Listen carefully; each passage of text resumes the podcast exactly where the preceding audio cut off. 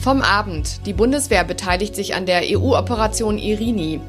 Heute bei RP Plus, welche Regeln ab nächster Woche in der Gastronomie gelten. Und das kommt auf uns zu. Familienminister Joachim Stamm verrät heute, wie es bei der Kindertagesbetreuung in NRW weitergehen soll. Heute ist Freitag, der 8. Mai 2020. Der Rheinische Post Aufwacher. Der Nachrichtenpodcast am Morgen. Bin Christina Hövelhans. Einen schönen guten Morgen. Wir beginnen heute wie so oft mit der Corona-Krise. In Deutschland sind inzwischen mehr als 167.000 Infektionen registriert. Mehr als 7.000 Infizierte sind an den Folgen gestorben. Deutschland ist, zumindest bislang, relativ glimpflich davongekommen. In Afrika könnten bis zu 190.000 Menschen im ersten Jahr der Corona-Pandemie sterben, wenn die Maßnahmen zur Eindämmung scheitern. Diese Einschätzung hat die Weltgesundheitsorganisation WHO. Die WHO erwartet, dass sich die Krankheit Covid-19 in Afrika langsamer ausbreiten wird, sich die Pandemie dort aber in die Länge ziehen könnte. Bislang sind in Afrika mehr als 52.000 Menschen mit dem Coronavirus infiziert, mehr als 2.000 Menschen sind gestorben. In Deutschland können Eltern, die wegen geschlossener Kitas und Schulen ihre Kinder selbst betreuen und deshalb nicht zur Arbeit gehen können und Einkommensverluste haben, Unterstützung vom Staat bekommen. Maximal 2016 Euro pro Monat und maximal für sechs Wochen. Die Frauenunion der CDU ruft Bund und Länder jetzt dazu auf, diese Regel zu verlängern. Laut Bundesfamilienministerin Franziska Giffey bekommen manche Familien ab Mitte Mai nichts mehr. Sie hatte in Aussicht gestellt, die Regel zu verlängern. Bisher hat sich da allerdings nichts getan. Das Deutsche Kinderhilfswerk fordert einen Corona-Schutzschirm für Familien. Dabei geht es um finanzielle Hilfen, aber auch um Unterstützung bei der Bildung. Es müsse einen klaren Plan geben, wann und wie Schulen und Kitas wieder öffnen. Und der Chef der Linksfraktion im Bundestag, Dietmar Bartsch, fordert einen Kindergipfel im Kanzleramt. Kinder, Frauen und Familien seien die Verlierer der Krise, das sagte er der deutschen Presseagentur. Nicht Autos müssen die höchste Priorität haben, sondern die jüngsten in unserer Gesellschaft. Dass die bisherigen Maßnahmen mit angezogener Handbremse den Kita- und Schulbetrieb aufzunehmen, nicht den Erfordernissen gerecht werden, liegt auf der Hand. Wir müssen alle dafür sorgen, dass das Recht auf Schule, Bildung und Betreuung nicht länger ausgesetzt wird. Wir brauchen Regelungen, die flächendeckend die Regelbetreuung wieder realisieren. Und noch zu einem anderen Thema. Die Bundeswehr beteiligt sich an der neuen EU-Operation Irini. Dabei soll das Waffenembargo gegen Libyen überwacht werden, aus der Luft, auf dem Wasser und per Satellit. Das Waffenembargo ist seit Jahren brüchig. Der Bundestag hat gestern Abend für das Mandat gestimmt und damit für eine Entsendung von bis zu 300 deutschen Soldaten. Ihr Einsatzort ist das Mittelmeer. Neben der Überwachung des Waffenembargos ist auch geplant, die Mitarbeiter der libyschen Küstenwache und Marine zu schulen, damit die dann gegen Schleuser und Menschenhändlernetze vorgehen können. Dieses Mal soll verhindert werden, dass Boote mit Migranten die EU-Schiffe ansteuern. Die neue Mission soll deshalb abseits der Fluchtrouten stattfinden. Und das lest ihr heute bei RP Welche Regeln gelten beim Restaurantbesuch, der ja ab nächster Woche wieder möglich ist? Damit beschäftigen sich Kirsten Bialdiger und Georg Winters in ihrem Artikel mit dem Titel Was ab Montag in der Gastronomie gilt. Die Betriebe müssen ein Hygienekonzept vorlegen, Abstandsregeln müssen eingehalten werden, zum Beispiel indem Tische auseinandergestellt werden. Da muss es einen Mindestabstand von eineinhalb Metern geben. Frühstück ist erlaubt, jedenfalls individuell angerichtet. Ein Frühstücksbuffet geht erstmal nicht. Es dürfen Menschen aus maximal zwei Haushalten zusammenkommen und essen. Kellner und Küchenpersonal müssen Mundschutz tragen. Die Gäste können es beim Essen natürlich nicht, werden es aber wahrscheinlich beim Betreten und beim Verlassen des Lokals müssen. Die Speisekarten werden in der Regel nach jedem Gebrauch desinfiziert.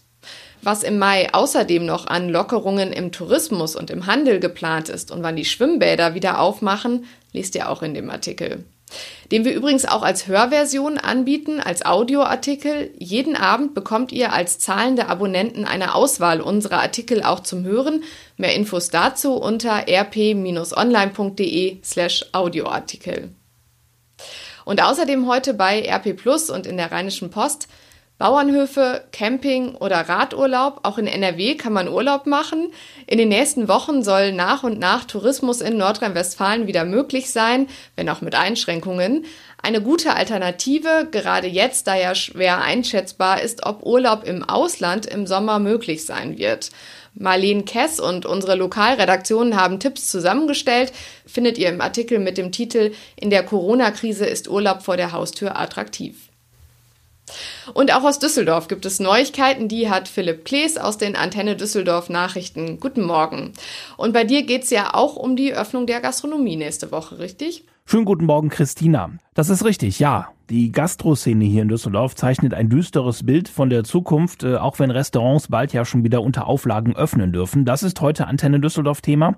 Außerdem berichten wir über die Lockerungen auch für Freibäder. Dann haben wir aktuelle Corona-Zahlen für Düsseldorf und auch aktuelle Infos, wie es für die Fortuna jetzt weitergeht. Mit einem lachenden und einem weinenden Auge schauen die Gastwirte in Düsseldorf in die nahe Zukunft. Ab Montag dürfen die Restaurants nämlich wieder öffnen. Nach Wochen des Stillstandes freuen sich die Wirte darauf, hat uns Thorsten Hellwig vom zuständigen Verband DEHOGA gesagt.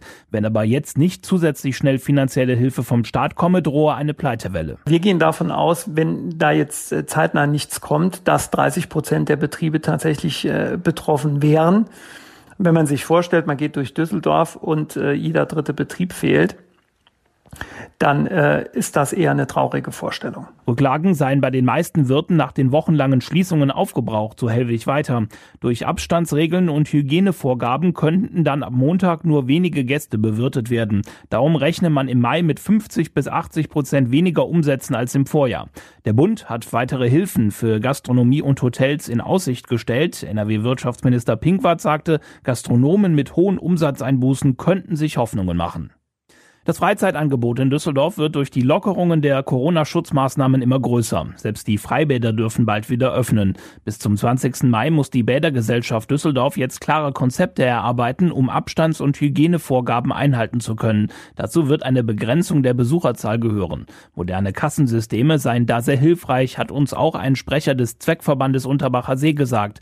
Die Badeseen haben von der Landesregierung noch etwas mehr Vorlauf bekommen. Ab 30. Mai dürfen die Bäder am Nord- und Südstrand wieder wieder öffnen. Auch hier werden nicht so viele Gäste gleichzeitig baden können wie in den vergangenen Jahren. An guten Tagen waren es zwischen 5.000 und 7.000 Menschen pro Bad. In der kommenden Badesaison brauchen wir alle mehr Platz, um durch genügend Abstand weiter das Infektionsrisiko möglichst gering zu halten. 206 Düsseldorfer sind aktuell nachgewiesen am Coronavirus erkrankt. Das zeigen die Zahlen der Stadt vom Abend. Auch insgesamt ist die Zahl der Infizierten angestiegen. Inzwischen sind es seit Ende Februar 1156. Ein weiterer Düsseldorfer hat den Kampf gegen das neuartige Coronavirus nicht überlebt. Insgesamt sind damit bisher 26 Menschen in unserer Stadt an den Folgen des Virus gestorben. Aber immer weniger am Coronavirus erkrankte Düsseldorfer müssen im Krankenhaus behandelt werden. Und auch die Zahl derjenigen, die intensivmedizinisch medizinisch betreut werden müssen, nimmt weiter ab. Die Zahl derer, die inzwischen wieder gesund sind, nimmt hingegen immer weiter zu. Aktuell sind es 924. Auf antennedüsseldorf.de gibt es ein Kurvendiagramm, das die Entwicklung der Corona-Zahlen für Düsseldorf zeigt. Nach rund zweimonatiger Unterbrechung gibt es jetzt Gewissheit. Die Bundesliga-Saison wird trotz Corona-Pandemie zu Ende gespielt unter strengen Auflagen. Beispielsweise stehen die Spieler der Fortuna ab morgen unter Quarantäne und wohnen in einem Hotel. Innenverteidiger André Hoffmann mit einem Stimmungsbild aus der Mannschaft. Es war immer so ein, so ein komisches Gefühl, nicht zu wissen, wie es dann letztendlich weitergeht. Zumal zwischendurch ja auch so ein Abbruch immer wieder im Raum standen. Äh, andere Ligen haben es hervorgemacht. Und äh, von daher ist es für uns schon eine Erleichterung, dass wir jetzt Tag X haben. Da die letzten Wochen tatsächlich äh, wie so eine Sommervorbereitung waren, sind wir auf alle Fälle vorbereitet. Die Fortuna startet morgen in einer Woche mit einem Heimspiel gegen Paderborn. Alle Spiele müssen als Geisterspiele ausgetragen werden. Wir von Antenne Düsseldorf sind aber wie gewohnt live dabei. Die Antenne Düsseldorf Nachrichten nicht nur im Radio, sondern jederzeit auch online auf unserer Homepage antennedüsseldorf.de. Die Düsseldorf News von Philipp Klees, danke dir. Und das kommt auf uns zu. Der Rheinpegel-Podcast wird 100 und beantwortet eure Fragen zu Düsseldorf. Heute ist ein besonderer Tag, jedenfalls für die Kollegen Helene Pawlitzki und Arne Lieb, denn heute erscheint die hundertste Episode unseres Düsseldorf-Podcasts Rheinpegel. Seit 2018 berichten Helene und Arne jede Woche über alles, was die Landeshauptstadt bewegt. Eigentlich wollten sie das mit einer Live-Episode feiern, wegen Corona musste die leider ausfallen. Stattdessen feiern die beiden in der hundertsten Episode Düsseldorf. Hörer und Promis stellen die Fragen, die sie schon immer zur NRW-Landeshauptstadt hatten, und Arno und Helene beantworten sie. Warum heißen die Kasematten eigentlich so komisch? Wo kommen die Köhlpapageien her? Warum gibt es keinen Düsseldorf-Tatort mehr? Und wie zur Hölle wurde ausgerechnet Düsseldorf zur fahrradfreundlichen Stadt gekürt? Wir hören mal rein. Guten Tag, darf ich mich kurz vorstellen? Alex Jolik, Künstler und Geschäftsmann sowie glücklicher Neudüsseldorfer. Nun zu meiner Frage. Wie wurde die weitaus schönere Stadt Düsseldorf im Gegenzug zu der Stadt mit der weitaus größeren Einwohnerzahl Köln zur Landeshauptstadt in NRW? Zum Schluss möchte ich noch zur hundertsten Folge des Düsseldorfer Podcasts Rheinpegel gratulieren und wünsche weiterhin viel Erfolg für die weiteren Folgen und freue mich, bei der tausendsten wieder dabei sein zu dürfen. Alles Liebe euch und ich wünsche euch einen schönen Tag. Euer Alex Jolik. Alex Jolik glaubt an uns. Das ist es nett. wird tausend Folgen vom Rheinpegel geben. mein Gott, ich habe gerade äh, versucht durchzurechnen, in welchem Reich. Jahr wir dann wären. Naja, wir brauchen so für, für ein paar und 50 Folgen brauchen wir ein Jahr. Ja, Also brauchen wir für 100 Folgen zwei Jahre. für 1000 Jahre ein paar mehr als zwei Jahre. Ein paar mehr, genau. Weiter rechnen wir jetzt nicht. Äh, aber finde ich erstmal gut. Was ich auch sehr, sehr gut finde, ist, dass wir schon zum zweiten Mal von unseren tollen Gästen als der Düsseldorf-Podcast bezeichnet Ja. wurden. Also der Düsseldorf-Podcast. Der Düsseldorf-Podcast. Nicht ein. Düsseldorf-Podcast, sondern der Düsseldorf-Podcast. So, und jetzt, Arne, kommen wir zur Beantwortung dieser Frage, die uns übrigens auch ein Mann auf Twitter gestellt hat, der uns wohl bekannt ist, nämlich dgrgrad, der des Öfteren mal den Rheinpegel kommentiert. Wieso ist Düsseldorf und nicht Köln Landeshauptstadt? Ja, wieso eigentlich? Ja, Also ich habe ähm, das einfach nachgelesen und festgestellt, die Antwort ist einfach ziemlich profan. Also ähm, sie hat zwei Teile. Die eine Antwort ist, jede Entscheidung muss jemand fällen. In diesem Fall war es die britische Militärregierung. Also nach dem Zweiten Weltkrieg war Düs- Düsseldorf, also äh, NRW war ja äh, Teil der britischen ähm, Besatzungszone. Und ähm, als NRW gegründet wurde als Bundesland äh, neun- 1946, da äh, stellte sich eben die Frage, wo macht man eine Hauptstadt? Und äh, ja, dann haben die Briten entschieden, äh, ein Haupt, äh, dass die Hauptstadt Düsseldorf sein soll. So, das ist Teil 1 der Antwort und Teil 2 der Antwort ist warum. Ähm, und ähm, letztendlich ähm, muss man sagen, Düsseldorf hat natürlich eine lange Tradition da schon gehabt als äh, Verwaltungsmetropole und als, als Verwaltungszentrum der Region. Ähm, was ich ganz interessant fand, wir haben ja eine Bezirksregierung bis heute in Düsseldorf. Heute ist das ja so eine Mittelbehörde der Landesregierung. Ähm, unter den Preußen gab es eben auch schon diese Bezirksregierung 1816 in Düsseldorf und, äh, und so weiter. Also Düsseldorf war immer ein, ein wichtiger äh, Verwaltungssitz. Düsseldorf war eben auch der berühmte Schreibtisch des Ruhrgebietes, also ein Verwaltungszentrum ähm, auch, auch industrieller Natur. Es liegt relativ zentral. Und was äh, für Düsseldorfer ziemlich gesprochen hat, ähm, obwohl es ja auch hier sehr, sehr schwere Kriegsschäden gab, gab es immer noch ein paar Gebäude, die man ganz gut benutzen konnte. Der, die erste Sitzung des Landtags war ja in der Oper, also im Opernhaus, einem Teilen des Gebäudes, über dessen Abriss wir ja gerade diskutieren. Also die Oper ist ja im Krieg auch zerstört, äh, schwer beschädigt worden, aber zum Teilen stand sie noch wegen des eisernen Vorhangs. Ne, dieses, dieser Vorhang, der zwischen Zuschauerraum und Bühnenraum äh, runtergelassen wird. Deswegen ist nur die Hälfte der Oper zerstört worden. Da die andere Hälfte noch stand, hat man die behelfsmäßig wieder aufgebaut und da hat sich der Landtag dann ähm, konstituieren können. Danach hat man in 50er Jahren dieses neue Gebäude drum gebaut, was wir jetzt gerade möglicherweise ähm, wieder ersetzen wollen. ähm, und naja, das scheint Düsseldorf also auch zu Pass gekommen zu sein, dass man eben ähm, Ideen hatte, wo man sich hier treffen kann. Und so ist äh, diese äh, für heute wahrscheinlich bis heute schwere Schmach für Köln eben passiert, nämlich dass Düsseldorf zur Landeshauptstadt wurde. Aber ähm, ja, wenn man sich die Düsseldorfer Geschichte anguckt, auch irgendwie ganz folgerichtig. Düsseldorf war eben immer schon auch eine, eine Stadt mit äh, gewisser äh, Verwaltungszentrumstradition, aber am Ende ist es wahrscheinlich genauso wie bei der Bundeshauptstadt. Ähm, da haben sich ja damals auch viele gefragt, warum es Bonn geworden ist, und zum Beispiel nicht Frankfurt am Main, was ja auch eine lange Tradition als mit Paulskirche und so als, als, als Hauptstadt hatte. Am Ende entscheidet es jemand, der hat mehrere gute Möglichkeiten und in diesem Fall Ja. hat Düsseldorf das Rennen gemacht. Den Rheinpegel findet ihr in eurer Podcast-App bei Spotify und auf rp-online.de slash Rheinpegel. Heute vor genau 75 Jahren endete der Zweite Weltkrieg in Europa. Deutschland wurde vom Nationalsozialismus befreit. Aus diesem Anlass wird heute der Millionen Opfer des Krieges gedacht. An der zentralen Gedenkstätte für die Opfer von Krieg und Gewaltherrschaft in Berlin legen heute Mittag unter anderem Bundespräsident Frank-Walter Steinmeier und Kanzlerin Angela Merkel Kränze nieder. Ursula Winkler berichtet für die Deutsche Presseagentur, Ursula, eigentlich hatte Bundespräsident Steinmeier ja eine große Veranstaltung mit vielen Gästen geplant. Die musste aber abgesagt werden. Ja, richtig. Den Tag der Befreiung wollte Bundespräsident Steinmeier in der allerhöchsten Form würdigen, äh, die es von Staatsseite überhaupt gibt, einem Staatsakt. 1600 Gäste sollten vor dem Reichstagsgebäude empfangen werden. Ja, und das geht jetzt natürlich nicht. Corona. Äh, deswegen wurde das Gedenken ziemlich abgespeckt. Die Staatsspitze trifft sich zu einer Kranzniederlegung. Äh, Bundespräsident Steinmeier wird eine Rede halten, Kanzlerin Merkel willkommen und auch die Präsidenten des Bundestags, des Bundesrats und des Bundesverfassungsgerichts werden erwartet. Immerhin endete genau heute vor 75 Jahren das schrecklichste Kapitel der deutschen Geschichte und ganz ausfallen sollte das Gedenken dann nicht. Danke, Ursula Winkler. Während es in vielen Bereichen Lockerungen gibt, das normale Arbeits- und Wirtschaftsleben immer mehr zurückkommt, fragen sich viele Eltern, und wohin mit den Kindern? NRW-Familienminister Joachim Stamp will heute Vormittag Antworten darauf geben. Er stellt in Düsseldorf neue Regeln für die Kindertagesbetreuung vor.